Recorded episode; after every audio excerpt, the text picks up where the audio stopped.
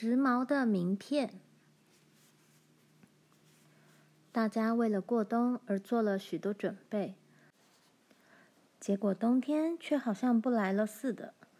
每天都是出太阳的晴朗天气，冰冻的地面上没有什么雪。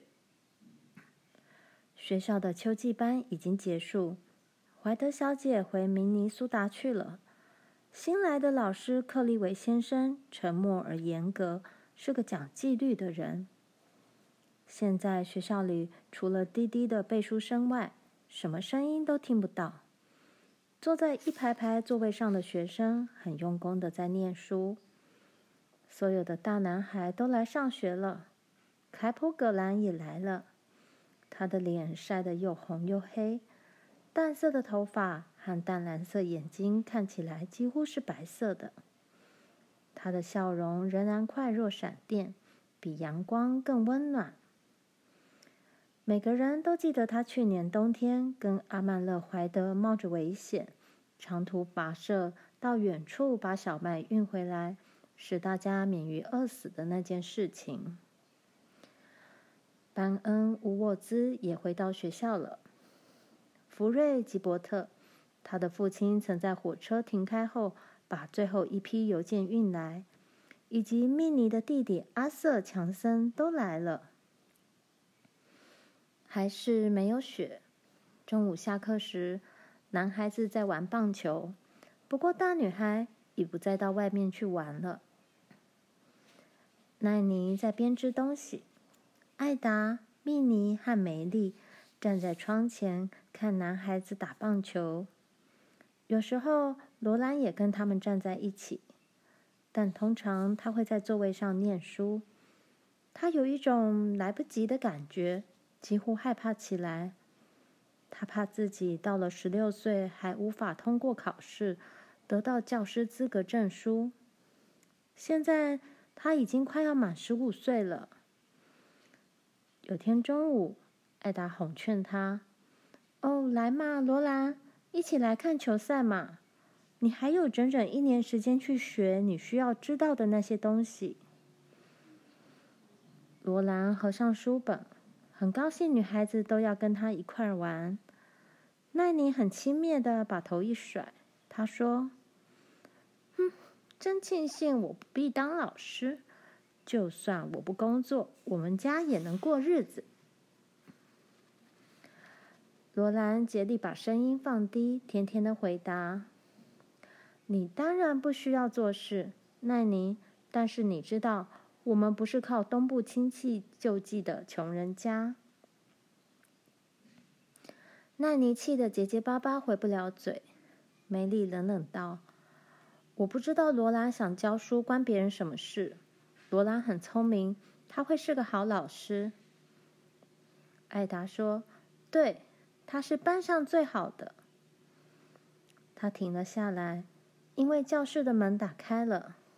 凯普·葛兰走了进来，他是从镇上直接走来的，手里拿着一个条纹小纸袋。他说：“嗨，女孩子们。”他眼睛望着梅丽，然后开心的笑着。把纸袋递给他，吃点糖果吧。奈尼抢先一步，他尖叫着把纸袋抢过去。凯凯呀，你怎么知道我最喜欢吃糖？这是镇上最好的糖果呢。他以一种罗兰从来没见过的笑容望着凯普笑，凯普似乎吓了一跳，接着露出很不好意思的表情。奈尼一副很大方的样子，你们要不要吃一点啊？把袋子的开口递到每个人的面前晃一下，然后自己拿了一块糖果，随即把纸袋放进裙子口袋里。凯普以求恕的眼光望着梅丽，但是梅丽把头一转，望着别的地方。她有点无措地说：“呃，你喜欢。”我很高兴，然后走出去参加球赛。第二天中午，凯普又带了糖果来，他又想把糖果交给梅丽，但奈尼还是快了一步，把糖果抢去了。奈尼说：“哦，凯凯呀，你真好，又给我带糖果来。他望着凯普直笑。这一次，他转身离其他人远一点。他眼中除了凯普之外，没有任何人。他哄着他说：“我不要一个人吃，你也吃一块吧。”凯普拿了一块，他很快把剩下的糖果吃掉，一面吃一面喃喃对凯普说：“他有多好，又高又壮。”凯普的表情很无奈。但也很高兴。罗兰知道他是永远无法应付奈尼的，梅丽才不屑跟他竞争呢。罗兰很生气的想：奈尼那个样子能得到任何他想要的东西吗？要争取的东西还不只是糖果呢。在克利维先生摇铃之前，奈尼一直把凯普留在身边听他说话。其他的人都假装不去注意他们。罗兰请梅丽在他的签名簿上写字。除了奈尼之外，所有的女孩子都在彼此的签名簿上写字留念。奈尼没有签名簿。美丽坐在桌边，细心的用墨水笔写着。大家则等在旁边，要念她写好的诗句。她的字写得很美。所选的诗句也很美。山谷里的玫瑰会凋谢，青春时的欢乐会消失，但是友情却永远存在。而盛开的花朵不长久。现在罗兰的签名簿上有许多宝藏，上面还有妈写的诗句。下一页是艾达写的，在记忆的金河里。为我投下一颗珍珠，爱你的好友艾达莱特。凯普时时越过奈妮的肩膀，望着他们，一副无助的样子。但是他们不理他，也不理奈妮。米妮请罗兰在他的签名簿上写点东西。罗兰说：“如果你写我的签名簿，我就写你的。”米妮说。我会尽力而为，可是我无法写得像梅丽那么好。她写的字就像钢板印出来的一样。米妮坐下来写。当我写下的字句在纸上褪色时，而你的签名簿书页也随着时间变黄，请仍然想念着我，不要忘记，不管我在何处，我也在想念着你。上课铃响了，大家都回到自己的座位。下午下课时，奈妮嘲笑他们的签名簿。她说：“这种东西已经过时了。以前我也有一本，不过我现在不会要这种老掉牙的东西了。”谁也不相信他说的话。他说：“在我们东部，现在最时髦的是名片。”艾达问他：“什么是名片？”奈尼一副很意外的样子，接着他笑笑：“你当然不会知道。我会把我的名片拿到学校来给你看，但是我不会给你，因为你没有名片，不能回我一张。名片一定要互相交换的。在东部，现在大家都在交换名片。”他们根本不相信奈妮的话，签名簿不可能过时了，因为他们的签名簿几乎还是新的。妈是在最近九月间才从爱荷华的文顿买给罗兰这本签名簿的。放学回家的路上，蜜妮说：“他只是在吹牛而已，我不相信他有名片，我不相信有这种东西存在。”但是第二天早晨，梅丽和蜜妮急着要见罗兰，他们在屋外等他出来。梅丽已经查出名片是怎么回事了。银行隔壁开报馆的贾克·赫伯就在印制名片，名片是彩色的，上面印有花鸟图案。赫伯先生会把你的名字印在上面。米妮仍然坚持他的看法。我不相信奈尼·奥尔逊会有名片，他只是比我们先发现这种东西，然后再弄一些来假装是从东部来的。罗兰问：“印名片要多少钱？”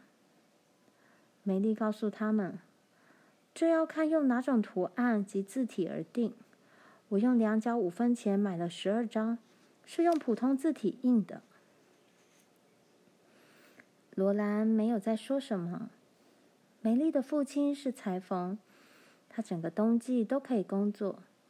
可是现在镇上已经没有木匠工作了，也许一直到春天都不会有木工可做。爸要养活一家五口，还要负担玛丽留在学校里念书的费用，纯粹为了好玩而去花两角五分钱，连有这种念头都是很傻的。那天早晨，奈尼并没有把他的名片带来。他在寒冷中走了好长一段路才到学校。当他靠近暖炉边暖手的时候，他们都围了过来。蜜妮问他名片带来没有？他说：“天哪，我忘掉了。哦，我想我得在手指上系根线来提醒自己。”蜜妮的眼神告诉梅丽和罗兰：“我早就告诉你们了吧。”中午的时候，凯普又带糖果来了。曼尼像往常一样最靠近门边，他尖声细气地说：“哦哦，凯凯！”就在他要抓到糖果袋时，罗兰手一伸，把袋子从他手里一把抢过来，交给梅丽。每个人都吓了一跳，甚至连罗兰自己也吓了一跳。接着，凯普笑得整张脸都亮起来了。他很感激的看了罗兰一眼，然后望着梅丽。梅丽对他说：“谢谢你，我们会很喜欢这些糖果的。”他把糖果分给大家吃。凯普走出去玩球，他回头看了一眼。脸上露出开心的笑容。梅丽请他吃一块吧，奈尼。奈尼拿了最大的一块。我会吃的，我喜欢吃凯普的糖果。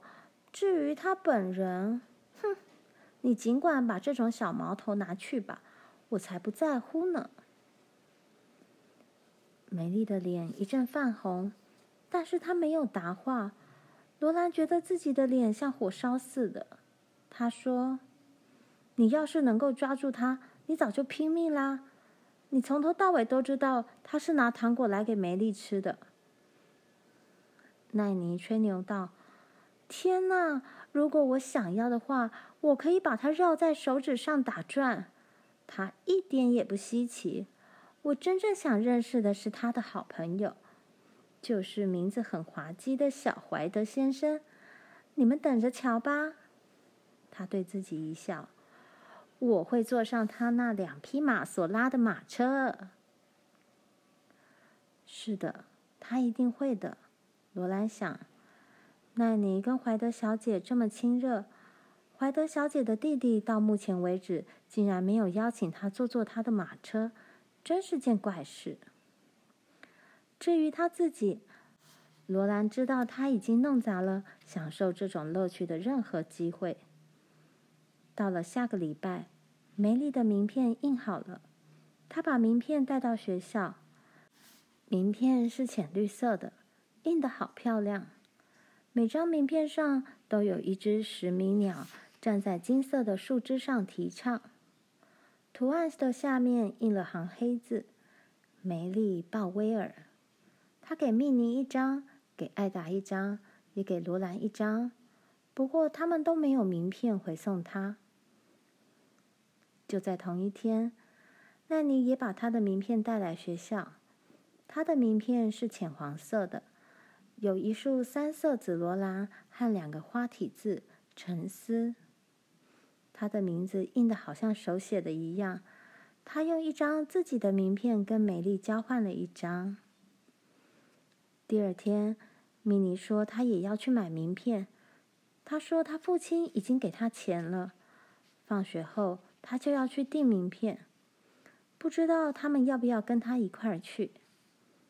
艾达不能去，他轻快地说：“我不应该浪费时间。你们知道我是个养女，所以我应该赶回家去尽量帮忙做家事。我不能要求买名片。布朗父亲是位牧师，而名片是种虚荣的东西。”所以你买回来以后，我只要看看就行了，米妮。艾达离开他们后，梅丽说：“他是不是很可爱？谁都会忍不住喜欢艾达的。罗兰希望像他一样，可是他不像他。他心中非常希望得到名片，他几乎嫉妒梅丽和米妮了。”在报馆的办公室里，赫伯先生围着沾满油墨的围裙，把名片样本摊开在柜台上，让他们看。名片一张比一张好看，奈妮的名片样本也在里面。罗兰看了好高兴，这种高兴是不怀好意的。样本证明奈尼的名片是在这里买的。这些名片样本的颜色很淡。很可爱，有些甚至还镶着金边。它们有六种不同的花样图案可选择，其中一种是花丛中筑了个鸟窝，鸟窝边缘站着两只鸟，上面印着“爱”字。赫伯先生告诉他们：“啊，那是年轻男人的名片，只有他们才会大胆地把印有‘爱’的名片递出去。”当然，米妮喃喃说道，脸上一红。在这些样本中做选择是很不容易的。最后，赫伯先生说：“慢慢学，我去印报啦。”他继续在铅板上上油墨，将一叠纸张放在上面。等他点灯的时候，米妮终于选定了淡蓝色的名片。时间已经很晚了，他们心中非常不安，匆匆走回家去。罗兰喘着气走进家门时，爸正在洗手，妈把晚餐放到桌上。妈轻声问：“你到哪儿去了，罗兰？”罗兰抱歉地说：“对不起，妈，我原先只想晚一点点就回来的。”他把名片的事情告诉他们。当然，他并没有说他也想要名片。爸说，赫伯很有办法引进这种新奇的东西到本地来。他问：“那要多少钱？”罗兰回答：“最便宜也要卖两角五分一打。”快到上床的时候，罗兰正瞪着墙壁，想着历史课本上一八一二年那场战争的经过。爸折好报纸，放下，说：“罗兰，啊，爸。”爸问：“你也想要一些这种时髦的名片，是不是？”妈说：“我也正在想同样的事情，查尔斯。”罗兰承认：“嗯，我的确想要，但是我不需要名片。”爸带笑的眼睛对他眨了眨，接着他从口袋取出一些硬币，他数了两个一角硬币和一个五分镍币。我想你可以有名片的，小甜酒。他说：“拿去吧。”罗兰犹豫着，他问：“爸，你真的认为我应该买名片？我们买得起吗？”妈说：“罗兰，他的意思是，难道你对爸做的事感到怀疑？”罗兰赶快说：“哦，爸，谢谢你。”接着妈说：“你是个好孩子，罗兰。我们要你享受跟你同年龄的女孩子所享受到的乐趣。明天早上上学之前，如果你动作快一点的话。”你可以跑去街上订你的名片。那天晚上，罗兰独自躺在没有玛丽的床上，觉得好惭愧。她并不像妈、玛丽和艾达·布朗那样是真的好，但同时，她一想到即将拥有名片就非常高兴。这不只是因为名片很漂亮，有一部分原因是她可以跟奈尼·奥尔逊扯平，另一部分原因则是她可以拥有跟梅丽和蜜妮同样的好东西了。赫伯先生答应她在礼拜三中午印好名片。到了礼拜三那天，罗兰几乎等不及吃午饭了，好不容易吃过午饭。妈特准他不必洗碗盘，他急急跑到报馆的办公室。他的名片是粉红色的，非常精致，图案是红玫瑰及蓝色的矢车菊。他的名字用细细的清晰字体印了出来：罗兰·英格斯。他已经没有时间欣赏名片了，他上学可不能迟到。他匆匆走过人行道。突然间，一辆闪闪发亮的马车靠着人行道停下来。罗兰抬头一看，意外地看到那两匹棕色莫甘种马。小怀德先生站在马车旁，一只手拿着帽子，另一只手伸了出来。他说：“你愿意坐车到学校去吗？这样可以快一点赶到那儿。”他握住他的手。扶他进入马车，然后站上来坐在他身边。罗兰几乎说不出话来，他又惊又羞，很高兴真的坐在这两匹漂亮的马后面。他们轻快地奔跑起来，但是跑得很慢。他们的小耳朵抽来抽去，聆听着叫他们快跑的号令。罗兰说：“我。”我我叫罗兰·英格斯。这样说话实在有点傻。他当然知道他是谁。他说：“我认识你父亲。我在镇上看见你已有相当长的时间了。我姐姐常常谈起你。”他问：“这两匹马真美，它们叫什么名字？”他知道他们的名字。但是他总要说点什么。他告诉他，左边的是贵妇，另一匹叫王子。罗兰希望他让他们跑快一点，越快越好。不过这样要求是很没礼貌的。他想谈谈天气，但这似乎也有点傻。他想不出有什么话题好说。在这段时间里，他们只经过了一个街区。他听到自己在说话。我刚刚去拿我的名片。他说：“是吗？我的名片很普通，在明尼苏达买的。”他从口袋取出一张名片递给他。他只用一只灵巧的手驾车，马缰在他戴了手套的手指间不断移动。那是一张普通的白色名片，上面印着旧体英文字。阿曼勒·怀德，他说：“我的名字有点像是外国名字。”罗兰尽力想对这名字说点赞美的话。他说：“这名字与众不同。”他板着脸说：“这是强加在我身上的名字。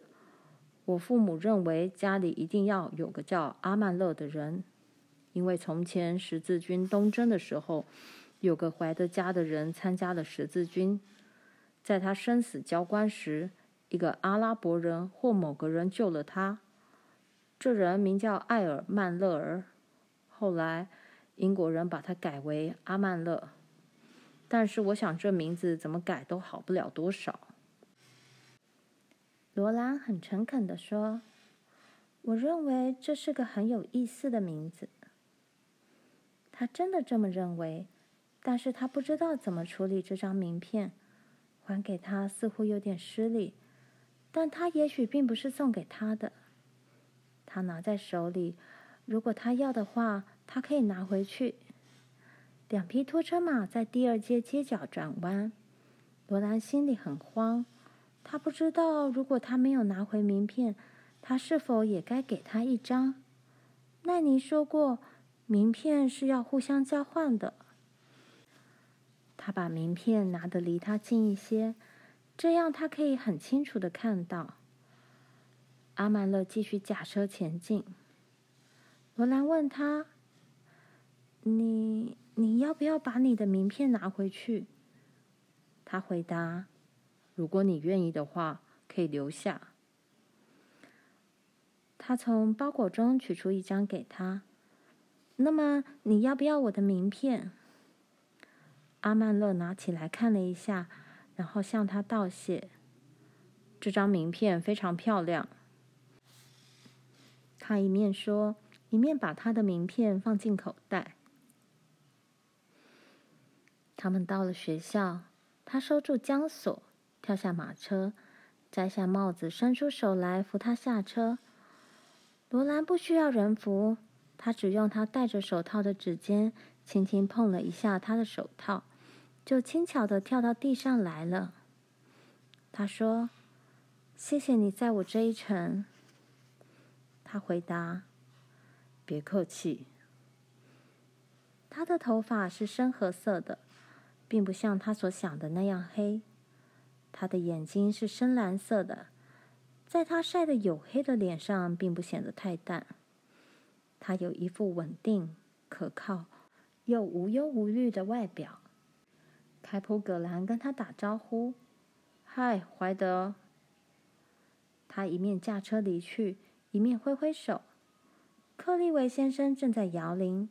男生们成群走进教室。